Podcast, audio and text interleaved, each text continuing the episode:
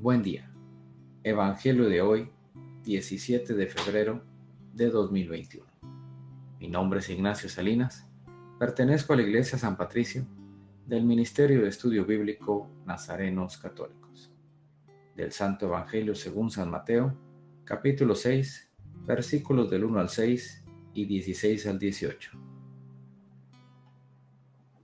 En aquel tiempo, Jesús dijo a sus discípulos, Tengan cuidado de no practicar sus obras de piedad delante de los hombres para que los vean.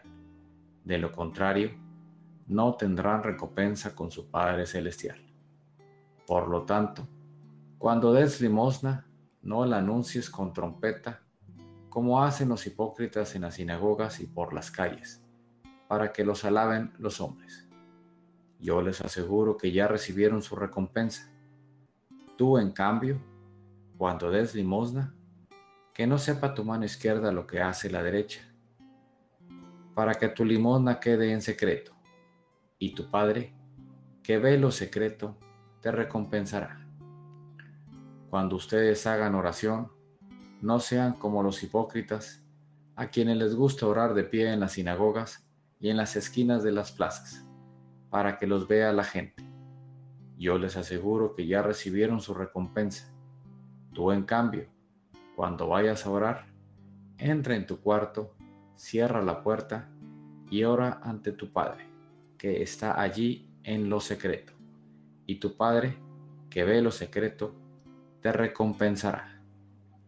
Cuando ustedes ayunen, no pongan cara triste, como a esos hipócritas que descuidan la apariencia de su rostro, para que la gente note que están ayunando.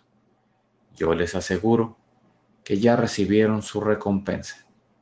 Tú, en cambio, cuando ayunes, perfúmate la cabeza y lávate la cara, para que no sepa la gente que estás ayunando, sino tu Padre, que está en lo secreto, y tu Padre, que ve lo secreto, te recompensará.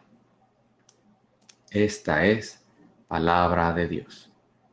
Gloria a ti, Señor Jesús. Reflexionemos. En este Evangelio Jesús nos llama para que tengamos esa conversión que nos lleva a la resurrección. Empecemos esta cuaresma con toda la actitud para, para empezar nuestra conversión de la mano de Jesús. Demostremos de lo que estamos hechos y seamos luz de nuestros hermanos en necesidad. No echemos en saco roto todo nuestro aprendizaje. Demostremos al Señor que hay esperanza en la humanidad y que solo es una pequeña distracción estos malos momentos.